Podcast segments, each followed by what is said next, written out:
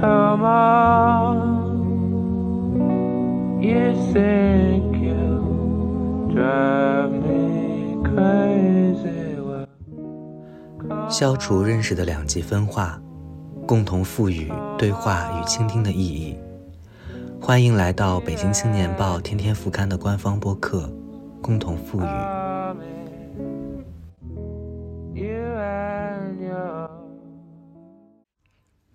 Hello，大家好，我是今天的主播杨明。今天我邀请到了我的一位朋友，他也是媒体人，同时更重要的身份是一位摄影师，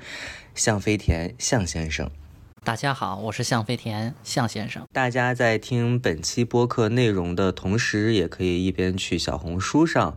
搜索向飞田向先生的账号，去看一看他的摄影作品。近期向飞田做了北漂的摄影作品啊，拍他拍摄了一百位的北漂的年轻人，可以看一看他是否呈现了一种我们所认为的北漂的状态，或者是你从未见过的北漂的状态。当然，首先要说明一下的是，今天我们所聊的北漂群体，只是狭隘的特指北漂群体中的一部分年轻人啊，当代年轻人的生活状态，特别是在北京的这种生活状态，他们为什么想来北京？他们在北京是如何生活的？他们的生存空间，他们每一天居住的空间是什么样子的？所以我的第一个问题是什么时候开始想要拍摄北漂的这个群体，特别是年轻人的这种生活状态呢？其实拍北漂是一个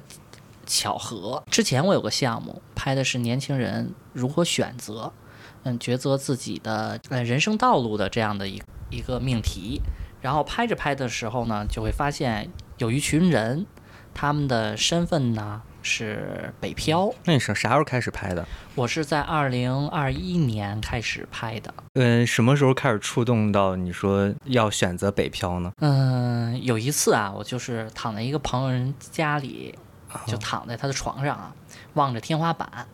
然后我就想，这漂泊的感觉是什么？就是感觉你好像今天是在这个屋子里，明天你又换了另一个屋子，就它的会很快，所以你就觉得你一直在换天花板的那种感觉，我觉得就是那种不安定以及漂泊的那种感觉，就触动了我去关注这个群体。就经常搬家，然后我也是经常搬家。对，就是经常搬家，就是这样子。嗯，我就在思考，如果是我经常这样的一个变动啊，经常没几天的这种搬家，这得有多大的一个承受能力啊？然后这样子的辗转反侧，这样的不安定，我会不会就不在这儿了？我跟父母生活多好，我不需要操这份心。嗯，那就是想到了一个事情，就是为什么要飘这件事儿。嗯嗯，这很有意思，因为每个人的答案都不一样。当然，我拍了有一个小女孩儿，啊，比我小，我就叫小小女孩儿了啊。可以人家是成年人。对对对，她跟我说的就是，他飘的原因就是要离开父母，离开父母有自己的空间，而且不光要离开父母，还要离开父母要远点儿，让他们尽可能的就是够不着他，这样他才能觉得舒适和自由啊。当然，他做到了啊，他从深圳呀来到了一个北京，啊，那也太远了。对，就是很多这样的这样的例子，就是非常远离开家，然后享受这样的一个无拘无束的环境，嗯，然后想干什么干什么，想几点睡几点睡。我终于有了这样的一个空间，可以做自己喜欢的事情了。当然，这部分人很年轻，那他那他就直接过来了呗，就因为这一个理由对啊，他就直接过来了，然后再找公司啊、面试啊，然后这样子。啊。当然，其实我也是这次北漂摄影项目中的一个啊，我也是这一百个北漂人中的一位。但其实，在我接受被拍摄的邀请之前，我总以为我自己适应能力很强。啊，我已经很适应北京了，所以我其实，在我的生活中很淡化了自己漂的状态，因为我总觉得好像“北漂”这个词儿是不是已经过时了嗯、是不是我们好像已经不怎么提这个北漂的词语了？但其实，在拍摄之后，我才发现。呃，我的整个北漂的记忆被唤醒，尤其是在我的房间里，在我的空间里，有着很重要的飘的状态，就是相当于这看着天花板啊，多次的搬家，然后不停的换天花板的感觉，然后我的家里边，我的房间里边又有如此之多的书啊。堆满了非常多的书，所以我很恐惧搬家。啊，这个时候我觉得北漂的感觉又重新被唤起。我还是北漂，我仍然是北漂，这是没有办法去掩盖或者是被忽视掉的一个词语。对，就是有的。你像我拍摄的一个对象啊，他就是一年搬了得五六次家，这种、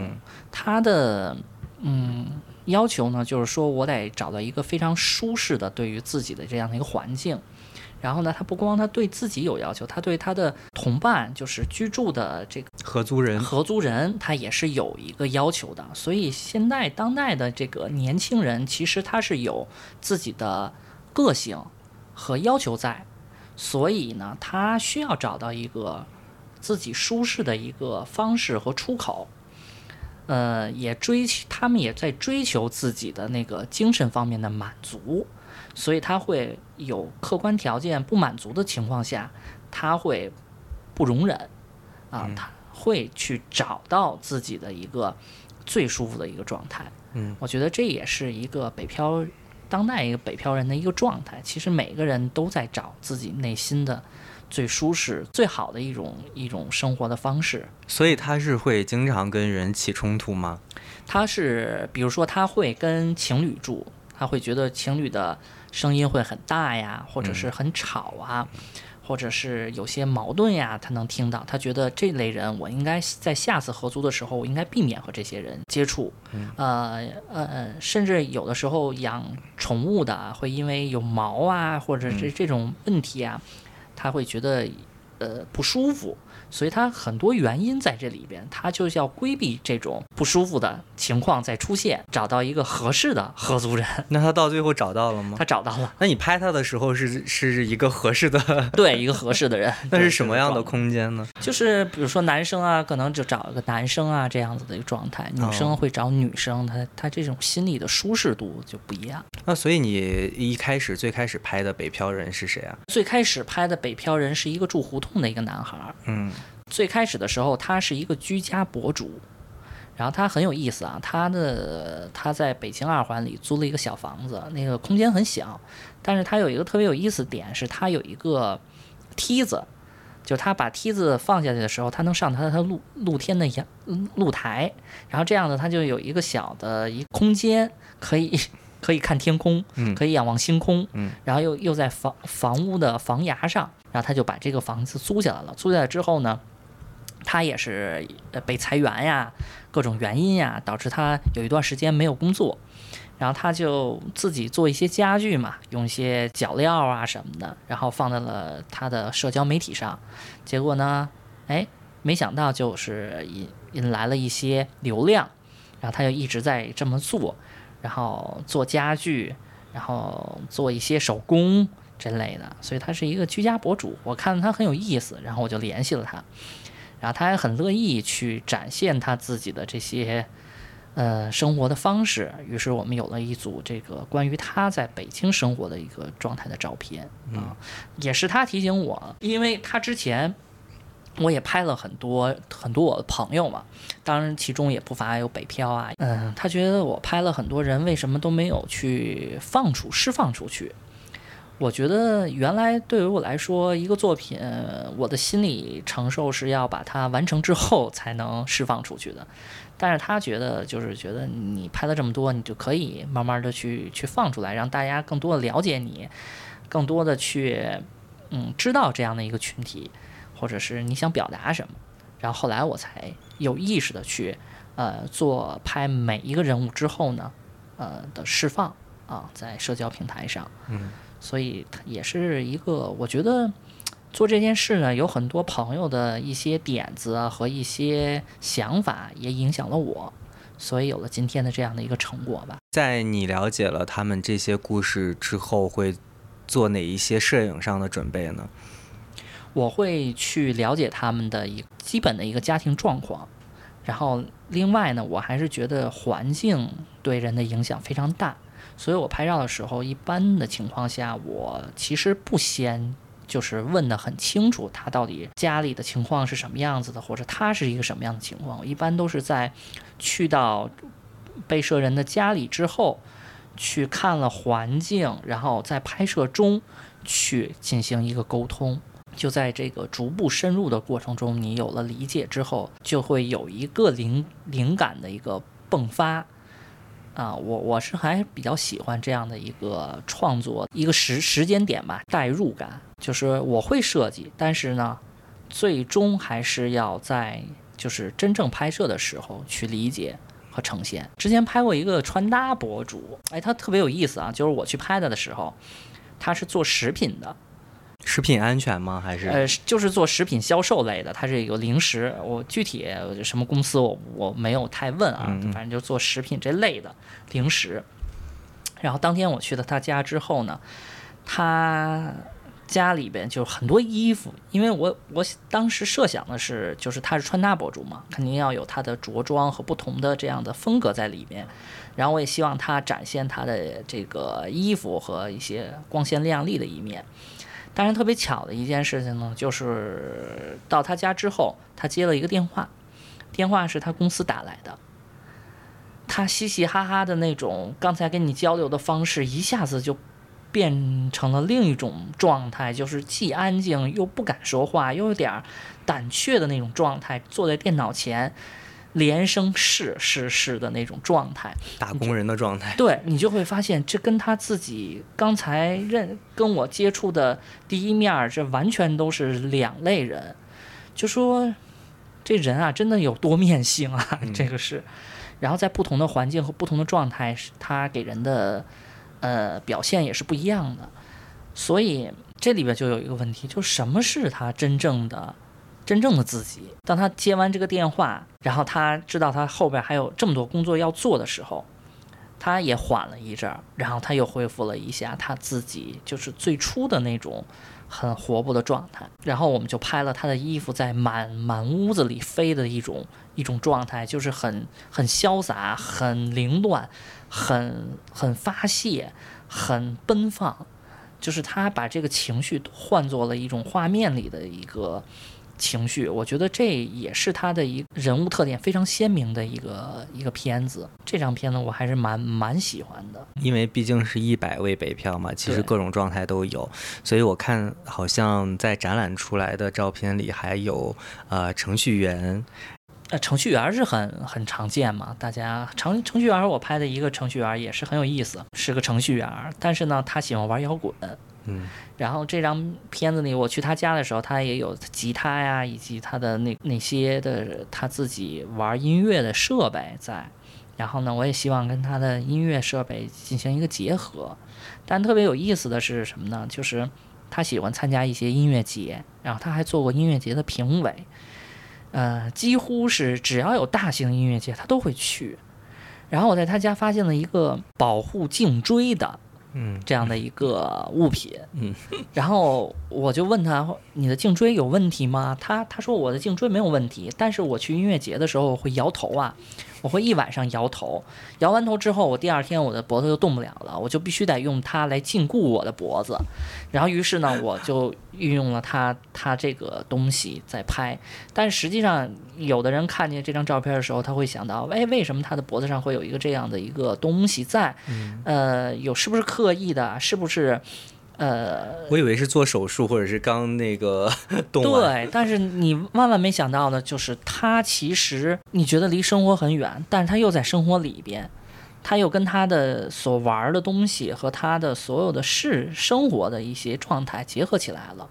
这个照片就不突兀，它是有合理性的，就是他会用到这个东西，非常有意思的一点啊，就是你没有想到的。你是会现场去设计，对，会现场设计，会现场去找这些元素和人物之间的关系。其实现在来说，摄影已经不是那种我一定是要自然表达的，它会有一些作者的一些思想在里边，而且大部分的是实际上摆拍和真实的抓拍来说，它已经没有这个界限了，大家不会太在意这个问题了。所以其实呃，我当时也是有一个这样的疑惑，就是到底我们是以这个真实的呃东西展现呢，还是说我们要以我们的这种想法，或者是我们的这种嗯让他们所做的这种动作的展现为主呢？嗯，是需要有一些的设计的，嗯因为它需要一些作者的主观的思想的介入，呃和客观的事物的一个碰撞，我觉得这是需要的。嗯你如果是真的是写实的话，或者是特别记录的话，其实这不叫记录，这我觉我定义它应该更倾向于一个呃创作。嗯，但是街拍的时候就是瞬间的事儿，是吧？街拍的时候有瞬间，也有一些主观的呃情绪在的，嗯，对，这得看。比如说呢？比如说有些事物的巧合，你肯定是通过你的一些视角和角度来实现的。然后有一些呢，你看到了，但是你没抓到，对吧？你错过了，你会记着。那下次你遇到的时候，你就要捕捉到。有些可以控制的，比如说几个人，呃，站在那儿或者什么的，你需要他稍微的去有一些的动作或走势的话，你也可以设计，我觉得是都是可以的。嗯嗯，我不我不会排斥，就是说啊，这个是经过我设计的，那个是纯纯天然的，我觉得都要有。对，因为是属于那种艺术上的表达哈。呃，对对对，它是是艺术上的表达，而且是更更自我的一个方向的一个表达，所以它不会呃更忌讳这个事情你有没有介入，而且大部分现在的摄影你是必须得介入的，你必须得有自己的感情在和你的打动你了之后，你才能拍出来东西。就是比如说在拍摄的过程中，被拍摄者会有自己想要展现的那一面吗？可以啊，那非常欢迎啊，那就不用我设计了嘛，对吧？而且这些用光来说，它并不是脱离实际的，它会符合到这个环境里，让它让人觉得哦，他们没有用光，其实它还是隐隐藏着，这就是我觉得很要做的高级的地方，就是在这一点。嗯，那所以我们就是可以再聊回那个刚才之前的一个话题，就是人跟你所谓空间上的关系，是吧？那你所认为的这个在北漂里，然后去拍北漂所居住的环境，然后去表达北漂人与环境中的关系，那么这个环境所谓的这个空间里的这种表达，呃，是什么样的一种状态呢？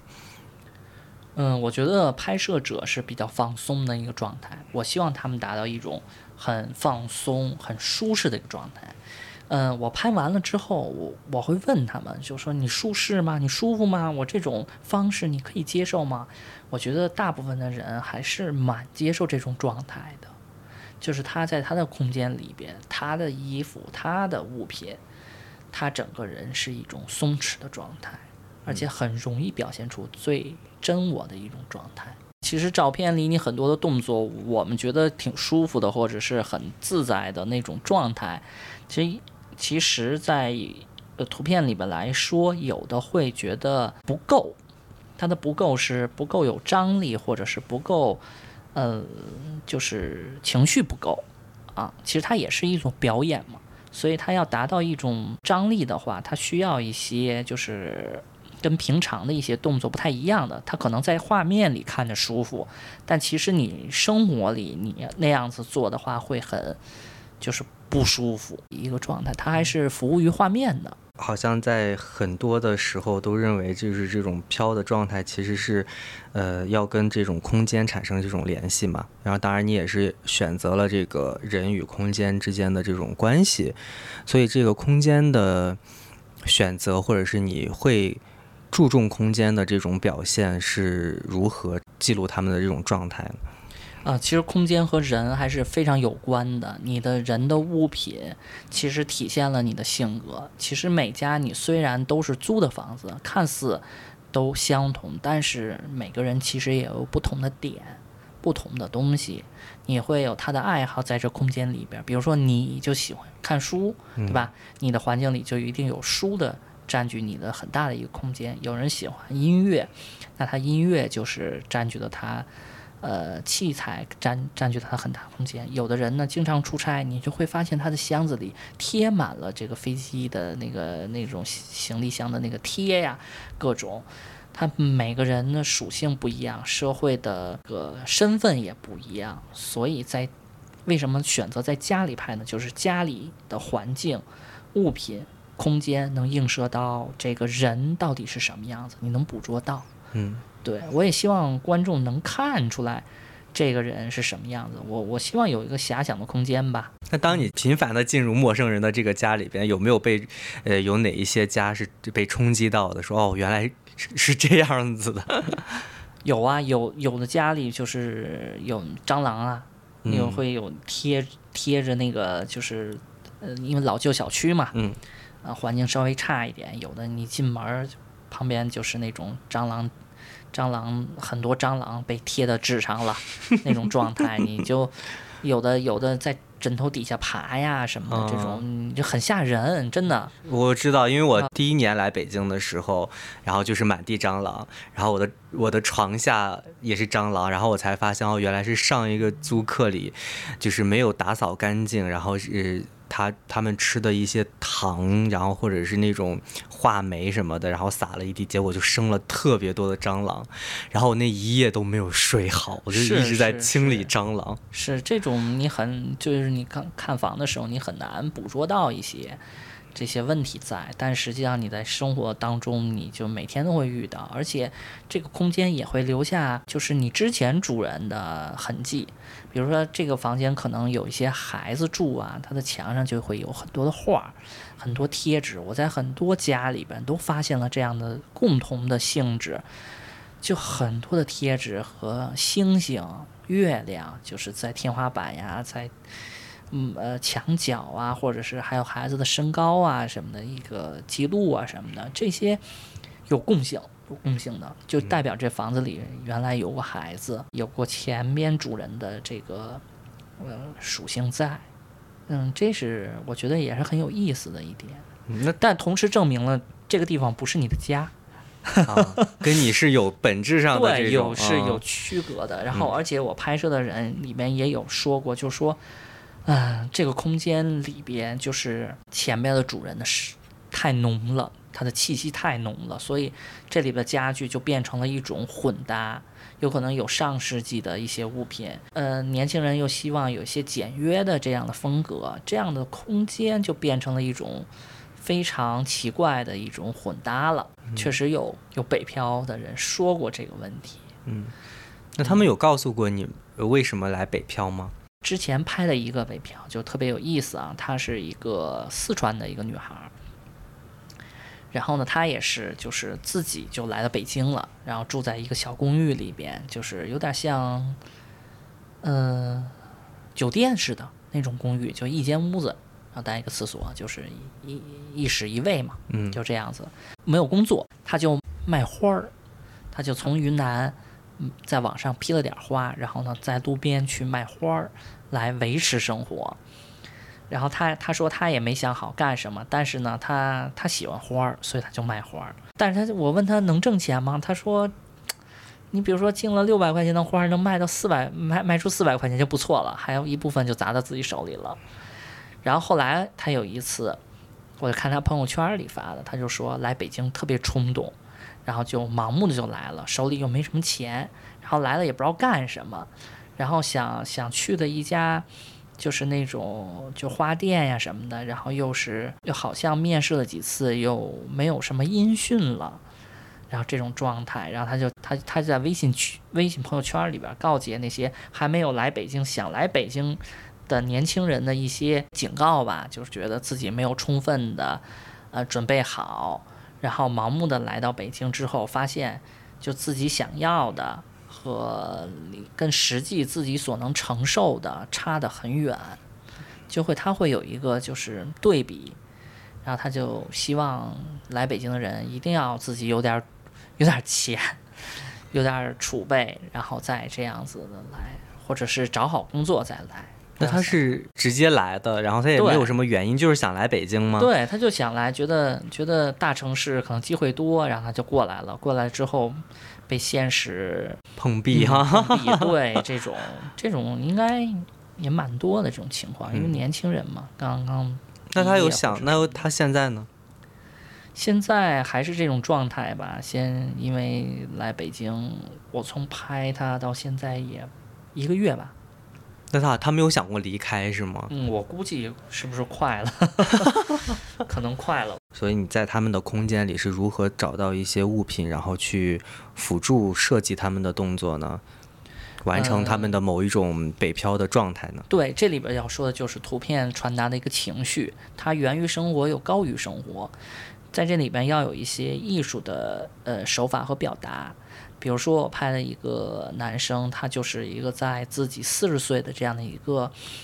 呃阶段上，他非常的迷茫，他自己选择的余地不多了。然后呢，他也知道自己再不去做什么的时候，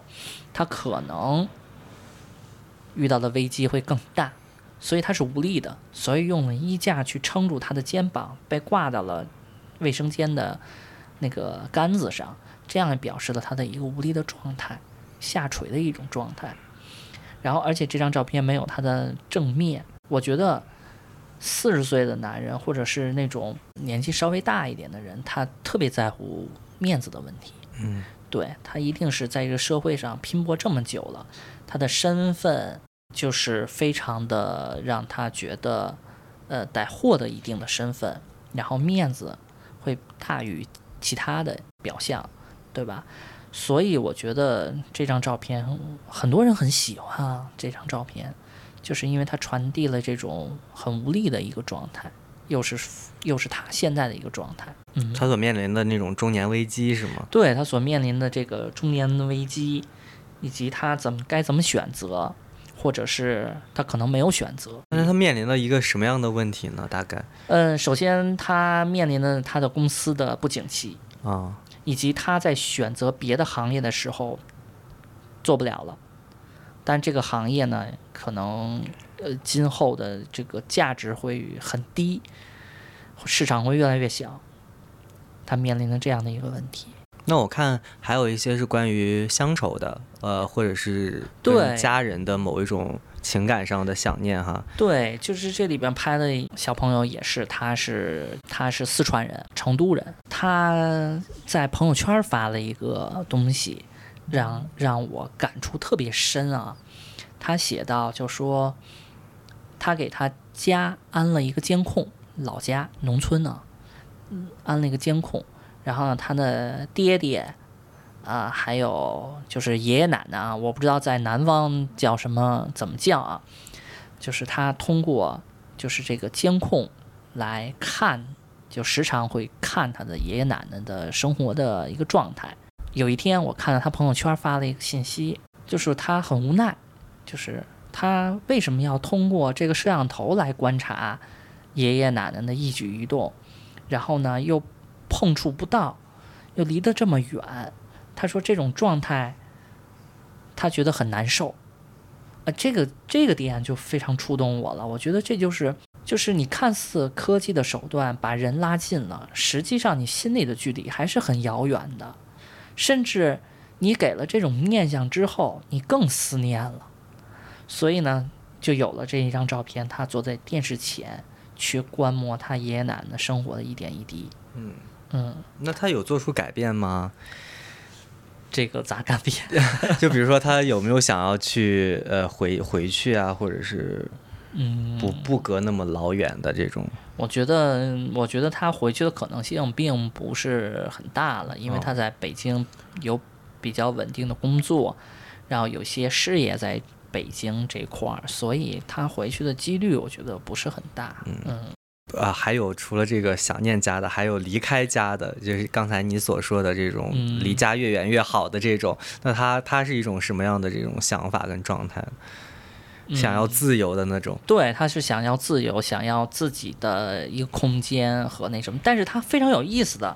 就是说他虽然离开了家里边，但是他合租的人是两个情侣。这个情侣呢，他管这个两个情侣叫爸爸，就是男生叫爸爸。嗯，为什么呢？呃，我也很奇怪，为什么会有这样的一个奇怪的关系？对啊，在这里边，他说这个男的呢会照会，就是他俩会照顾他，就感觉像爸爸妈妈一样。就是他很奇怪，他离家那么远，组成了一个新的一个居住环境的时候，哎，他的生活里又多了一个帮他生活的人，嗯，就是，只不过那个人不是他的真正的爸爸妈妈。哦，这好难理解哦。对，但是这是直接去叫他的那个，对啊，他就直接这么叫他。哦，那所以你在拍他的时候有拍到他们的，他们的关系有，对你一般就会觉得，哎，为什么这个三角关系俩女的和一个男的，然后那俩那俩人还是一个情侣关系？那你等于这种关系很奇怪啊。但是，真是生活中无奇不有，确实是这种状态是存在的，而且人家的那种就是生活上互相帮助的那种状态。啊嗯啊，他们却可能是帮助很多哈，对对对，很照顾他很照顾他。他有了，哎，虽然我不在父母身边，但我的朋友，哎，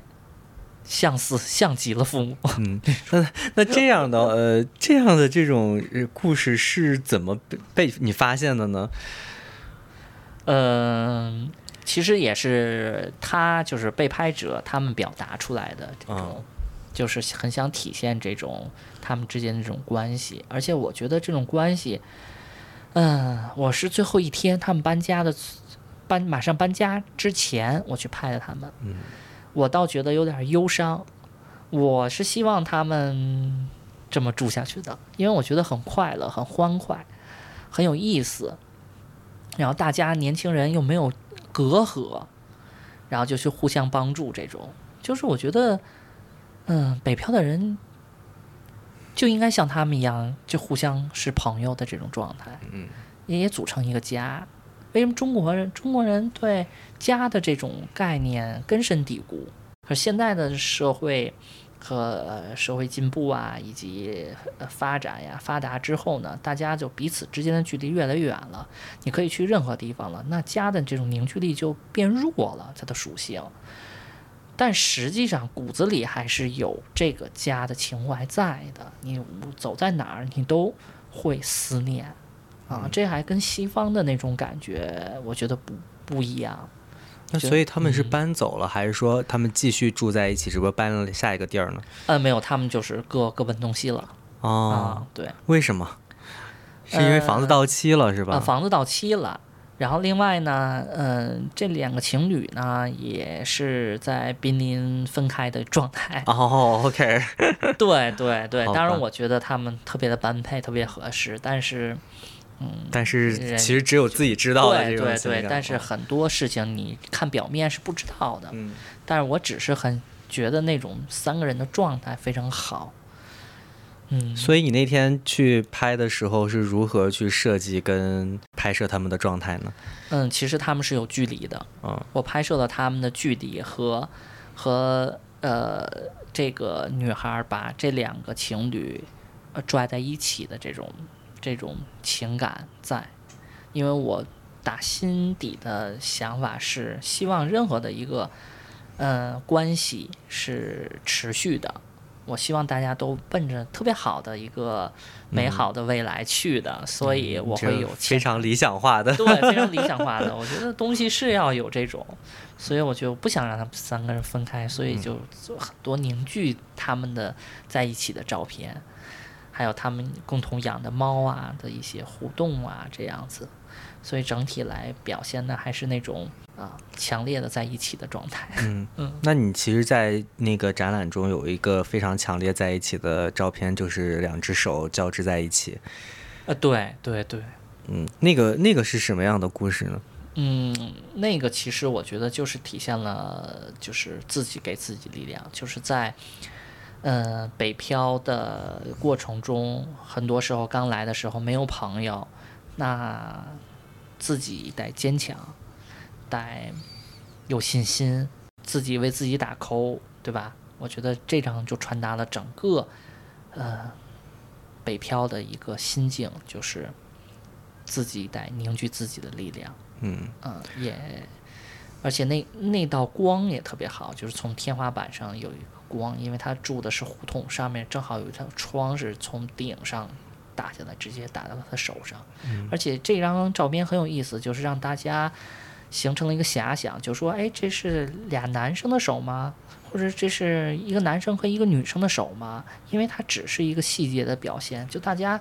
有非常多的遐想，这个遐想恰恰是我觉得非常好的一件事情。就我希望大家看的这不是一个人的手，嗯，是另一手，这谁的手在这样子的扶持？哎，我觉得这个是照片有意思的地方和有延展性的地方。嗯，我以为是一个情侣的手是吧？啊，特别有爱的那种感觉。对对，嗯，因为我记得好像你来我家拍我的时候，你还特意，我还特意问你，我说需要打扫吗？需要那个规整规整吗？你说呃不需要，就是比较正常的这种平时状态的空间就 OK 了。对对对，是的。那你见到的这一百位北漂中的空间的一个共性，或者是大概的一个状态是什么样子的？我觉得共性就是说，当代的青年人他对于生活的品质他是有要求的。嗯，看似就是很整，就是很没有什么东西的环境，他也有他自己的私人的物品来体现他自己的价值在啊，所以这是跟之前我可以在我可以不追求这些物质上的东西，啊，我可能呃去拼搏去什么，但是现在的孩子们还是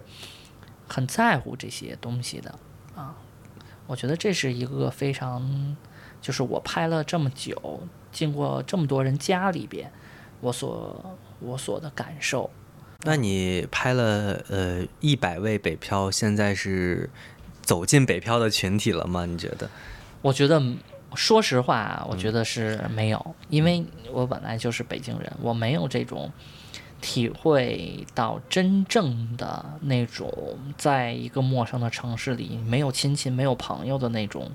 生活状态，我没有体验过。我只是偶尔的时候会有一些感触，它会触动我。就像我最开始说的时候，躺在朋友家的床上望着天花板，我就突然想，这老搬家的状态到底是什么样的一个状态？自己会不会就特别的疲惫和觉得无助？我才会有，因为我拍了这么多北漂，才有这种一点点的感觉。这是就是你生活你体验不到的话，你就是感触不到。嗯对，它就是跟你还是有一些距离感。对，但是我是在努力的去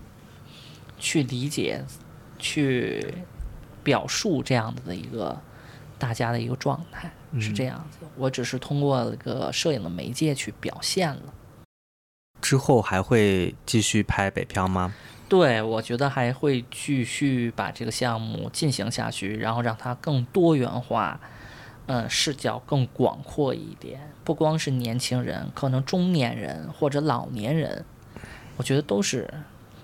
然后一个问题就是，什么是北漂？北漂到底是怎么定义的？那其实又回到了我们刚刚最开始的这个问题哈对。对嗯对对，你是有了北京户籍的，还是没有户籍的？觉得这些都可以去探讨一下，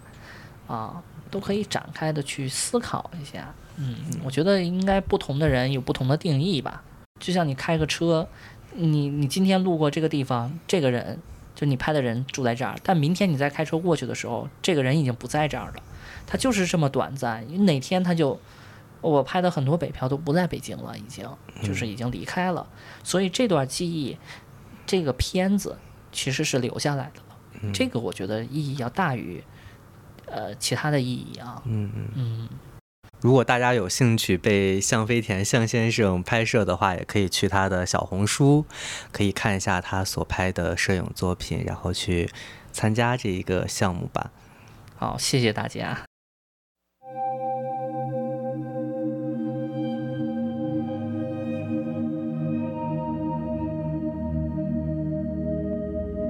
向北方，别问我家乡，